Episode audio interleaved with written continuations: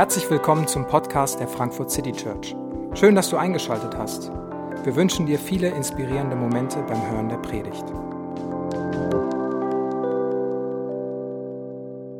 Hallo zusammen, ich heiße Franzi und bin Gemeindereferentin hier in der Kirche und ich freue mich, dass wir gerade in der Predigtreihe durch die Psalmen gehen. Und im Gegensatz zu David, der lange mit dem Psalm wenig anfangen konnte, ging es mir genau andersrum. Für mich waren die Psalmen ganz lange das einzige Buch im Alten Testament, mit dem ich überhaupt was anfangen konnte.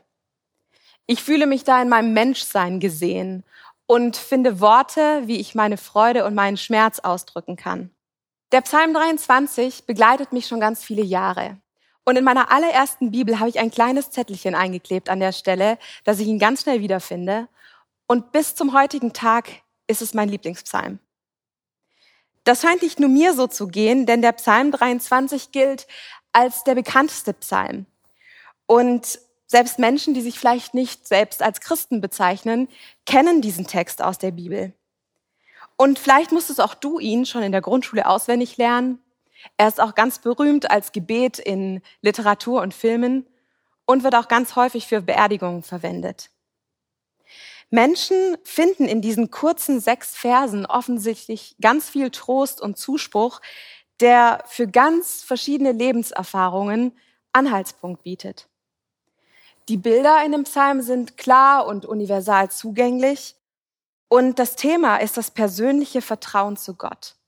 Es ist ein Vertrauensgebet, das wie ein Lebensmotto über das ganze Leben gestellt wurde und uns damit eine ganz große Perspektive aufzeigt.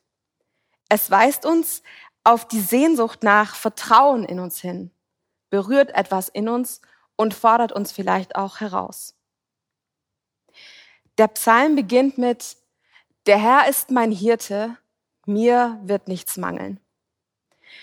Und um ehrlich zu sein, ich blieb in der Vorbereitung schon an diesem Vers hängen und hielt Gott maulend entgegen, es mangelt mir aber irgendwie war ich die letzten Tage enttäuscht und beleidigt mit Gott und klagte da so vor mich hin.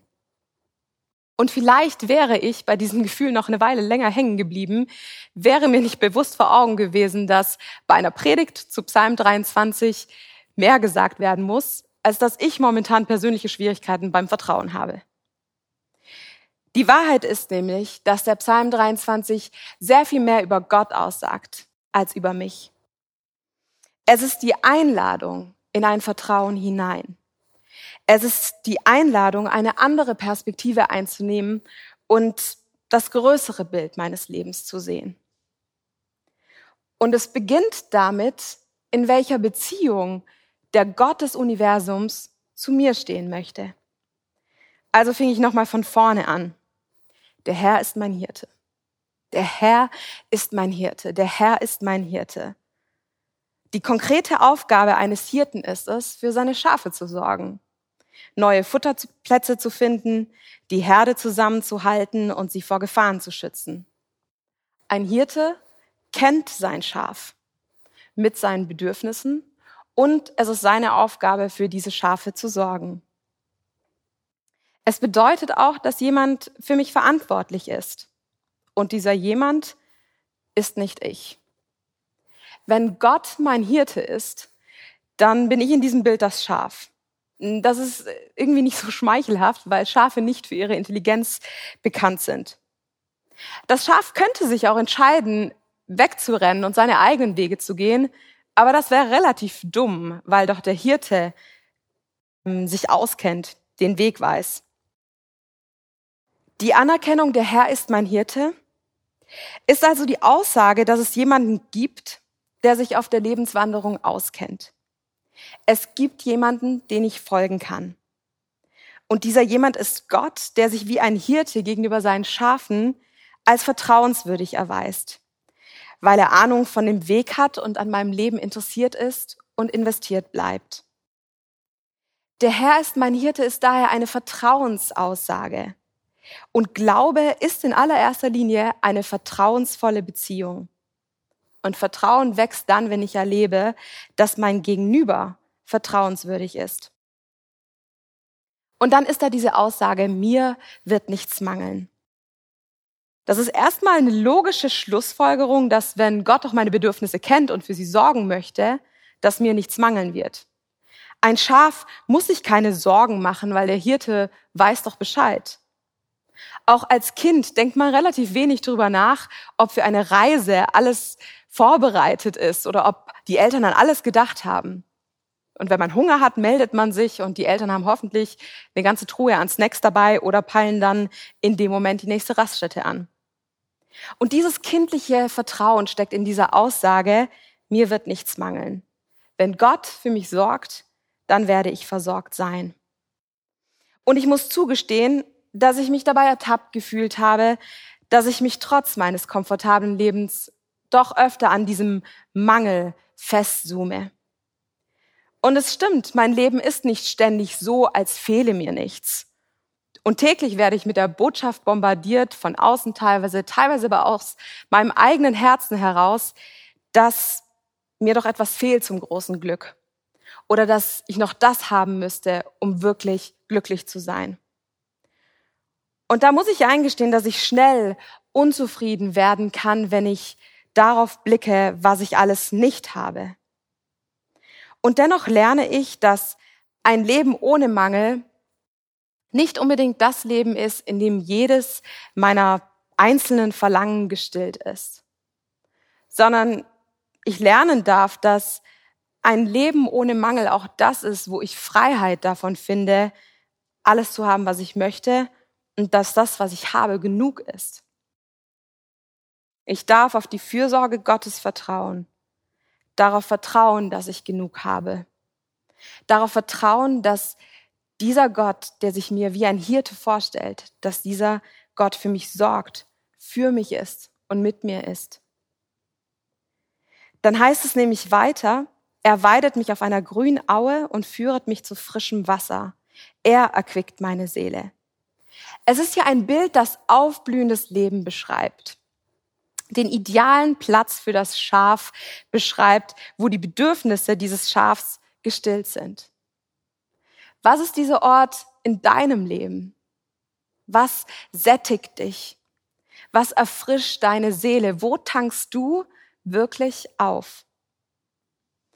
Wie das Schaf, das nicht immer am frischen Wasser lebt, sondern zu dem Wasser geführt wird, so möchte auch Gott uns immer wieder neu in seine Nähe führen und uns erfrischen und uns an diesem Leben in Fülle, das er geben möchte, teilhaben lassen. Ich erfahre das in meinem Leben, dass ich immer wieder in Gottes Gegenwart spüre, was meine Seele in ihrem Kern braucht und dass es tatsächlich in der Gegenwart Gottes und im Austausch mit ihm zu finden ist. Zufriedenheit, wenn er mich daran erinnert, was ich alles habe. Ruhe durch das Gebet und seinen Zuspruch. Kraft und Hoffnung in der Lebendigkeit seines Wortes. Und Annahme und Frieden in dem Wissen, dass ich geliebt bin. Wir können unserer Seele nicht das geben, was wir brauchen. Wir können das, wonach wir uns im tiefsten Inneren sehnen, nicht selbst geben. Und unsere Seele sehnt sich nach der Begegnung mit Gott. Seine Nähe und seine Schönheit sind lebensspendend. Und Gott committet sich dazu. Es heißt weiter, er führet mich auf rechter Straße um seines Namens willen. Ich selbst habe die Absicherung auf meinem Lebensweg nicht in der Hand. Ich habe mir auch so manches in meinem Leben nicht ausgesucht. Und ich weiß auch manchmal nicht so genau, was Gott damit vorhat. Ob sich das manchmal unsicher und herausfordernd anfühlt? Auf jeden Fall. Sich von Gott führen zu lassen, fordert absolut heraus, weil es der Botschaft nach Selbstbestimmung so konträr entgegensteht.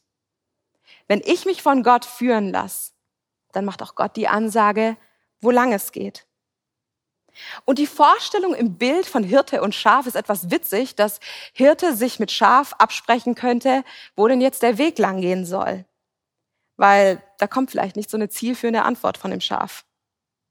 Und auch wenn das vielleicht eine Überzeichnung an der Stelle des Bildes ist, dann stelle ich doch fest, dass ich so manchmal doch eigene Wege gehen möchte und erwarte, dass der Hirte mir schon hinterherläuft.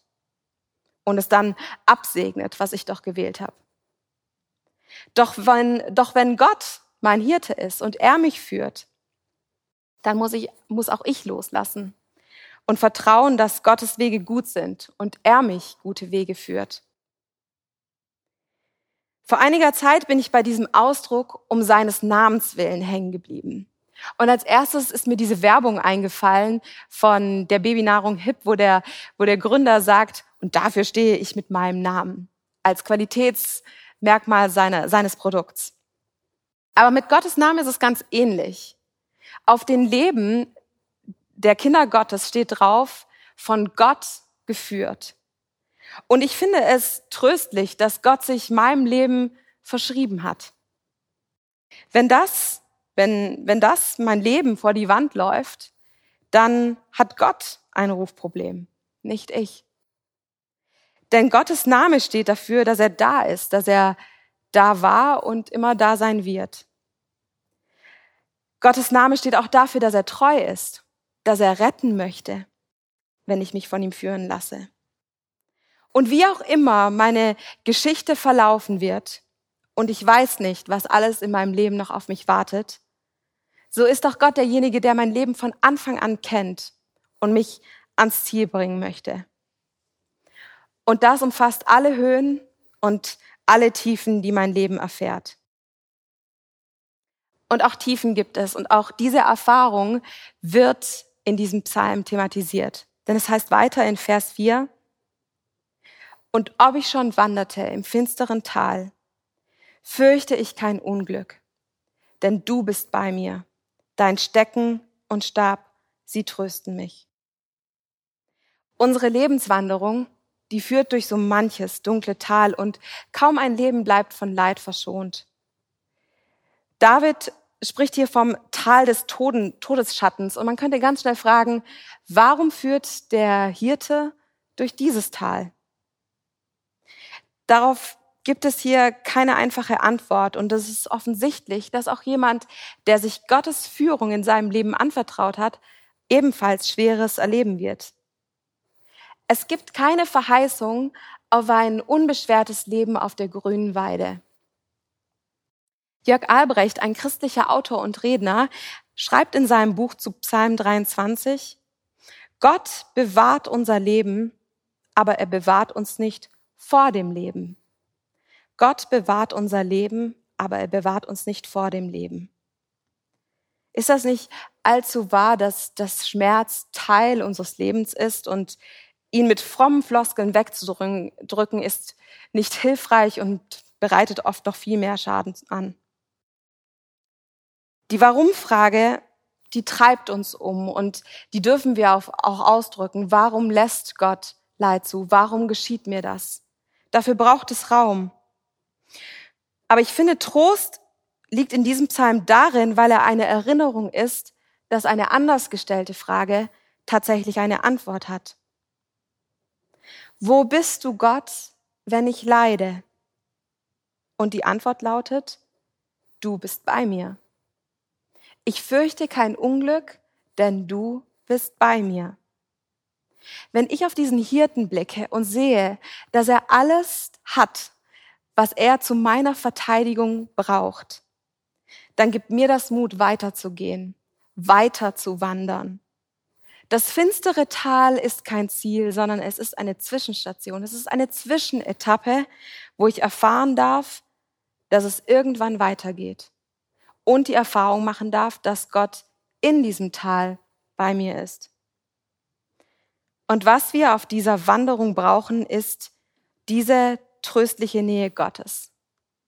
Im schmerzlichsten deiner Momente ist Gott dennoch da. Schmerz löst sich damit nicht einfach auf. Und Leid wird immer ein Spannungsfeld in unserem Leben bleiben. Aber wenn Gott hineintritt in diese Situation und uns in unserer Verzweiflung begegnet, dann ist Schmerz nicht mehr das Einzige, was da ist, sondern es geschieht etwas Gewaltiges und wir finden auch darin die Trost und lebensspendende Gegenwart Gottes. Das Spannende ist auch, dass der Schreiber hier von der Perspektive, der Herr ist mein Hirte, zu dem Du übergeht. Du bist bei mir. In den Tiefen unseres Lebens wird uns nicht selten bewusst, wer Gott wirklich ist. Im Leid können Gottes Erfahrungen eine neue Tiefe erfahren und uns Gott ganz neu nahe bringen. Leid führt uns auch manchmal in eine ganz tiefe Sehnsucht nach Gott. Und ich merke, dass es die dunklen Momente meines Lebens sind, in denen ich neu bete und neu beten lerne. Manche dunklen Zeiten haben mit ganz konkreten Schwierigkeiten zu tun. Und da heißt es in Vers 5, Du bereitest vor mir einen Tisch im Angesicht meiner Feinde. Du salbst mein Haupt mit Öl und schenkst mir voll ein. Das Bild wechselt nun und Gott wird als Gastgeber vorgestellt. Inmitten von Konflikt und Angriff und Anfeindung ist Gott derjenige, der in diesem dunklen Tal einen Tisch deckt und uns an diesen Tisch einlädt. Inmitten dieser Situation bleibt Gott derjenige, der die Kontrolle hat, der versorgt, der mich nicht an das Böse ausliefert, sondern mich triumphieren lässt. Inmitten eines Sturms, inmitten von Anfechtung und Angst, sorgt Gott für mich, lässt mich seine Großzügigkeit erfahren und schenkt uns seinen Segen. Inmitten und unabhängig von unseren Umständen. Er schenkt mir voll ein. Ich komme nicht zu kurz und meine Perspektive der Angst verliert ihren Schrecken. Stell dir das mal für dein Leben ganz bildlich vor, dass inmitten deiner Notsituation Gott großzügig für dein Wohlbefinden sorgt. Dass du an diesen Tisch geladen wirst, dein Leben zu feiern, die Fülle zu genießen und all das, was dich quält, außen vor bleiben muss. Schmerzhafte Erinnerungen und Verletzungen, Gebrochenheit, Sünde und Angst werden nicht an diesen Tisch eingeladen, sondern müssten draußen bleiben, müssten zuschauen. Sie bleiben bei dem gedeckten Tisch Gottes für dich außen vor. Und das ist so eine krasse Vorstellung und schenkt mir persönlich so eine große Freiheit, wenn ich mir, wenn ich mich aus dieser Enge, die dieses tiefe Tal mit sich bringt, herausholen lasse und mir die Weite Gottes mit seinen Möglichkeiten vor Augen führe. Und diese Möglichkeiten, sie gelten ein Leben lang und der Psalm, der endet mit dieser Langzeitperspektive. Gutes und Barmherzigkeit werden mir folgen mein Leben lang und ich werde bleiben im Hause des Herrn immer da. Das Wort folgen ist ein hartnäckiges Wort und verfolgen kommt der Bedeutung sehr viel näher. Ich kann so schnell rennen, wie ich will, ich werde ihr nicht entkommen. Ich werde der Güte Gottes nicht entkommen. Sie verfolgt mich. Sie ist nicht schon überall vorzufinden und mein Leben, das geht über grüne Weiden, durch Täler des Todesschatten hin zu Anfeindungen. Aber es bleibt die Gewissheit, was immer mir auch auf meinem Weg begegnet, Gottes Güte bleibt mir auf den Fersen. Sie lässt mich nicht los. Und auch Barmherzigkeit wird mir folgen. Denn ich werde Fehler machen und es ist gut zu wissen, dass ich dann immer wieder neue Gnade finden darf. Und deshalb steht am Ende dieses Psalms eine Konsequenz. Weil, weil Gutes und Barmherzigkeit mir folgen und mich finden werden, Deshalb möchte ich auch bei diesem Gott bleiben, in seinem Haus bleiben, zu seiner Familie gehören, als sein Kind mich von ihm führen lassen. Das Vertrauen, das hier ausgedrückt wird, ist das Ergebnis einer Reise, auf der ich erlebe und erlebt habe, dass dieser Gott absolut vertrauenswürdig ist. Ich durfte das in meinen jungen 31 Jahren schon erleben, dass das eine tragfähige Perspektive ist und dass ich keinen einzigen Tag mehr ohne diesen Hirten sein möchte. Es ist die Erfahrung, dass Gott treu ist, für mich ist und ich ihm vertrauen darf. Der Herr ist mein Hirte bedeutet für mich ganz persönlich, dass er die Kontrolle behält und er in allen Höhen und Tiefen nie sein Ziel verliert mit mir und er mich sicher an das Ziel bringen wird. Und Psalm 23 hat auch in den letzten Tagen in meiner Unzufriedenheit, in meinem Gefühl der Ablehnung und Enttäuschung ganz neu vor Augen geführt, dass Gott für mich ist. Und wenn du dein Vertrauen erneuern möchtest, dann lade ich dich ein, dass du die nächsten Tage den Psalm ganz bewusst mit deiner Geschichte durchgehst und neu vertrauensvoll aussprichst, der Herr ist mein Hirte. Vielleicht ist es aber auch nicht deine Erfahrung mit Gott und du fragst dich, wie du zu diesem Vertrauen kommen kannst. Und vielleicht möchtest du dieser Sehnsucht nach Vertrauen auch nachgehen und diesem Gott mit Hilfe von Psalm 23 begegnen. Und dann kann dieser Psalm eine Erfahrung, eine Einladung zu einer neuen Erfahrung sein. Beschäftige dich mit dem Psalm, lese ihn, bete ihn, lerne ihn auswendig und lass dich überraschen, welchen Trost, Zuspruch und welche Begegnung mit Gott auf dich wartet. Amen. Wir hoffen, die Predigt hat dich inspiriert. Wenn du uns kennenlernen möchtest, dann schau einfach mal auf unsere Homepage www.frankfurtcitychurch.de oder besuche uns in unseren Gottesdiensten. Bis dann!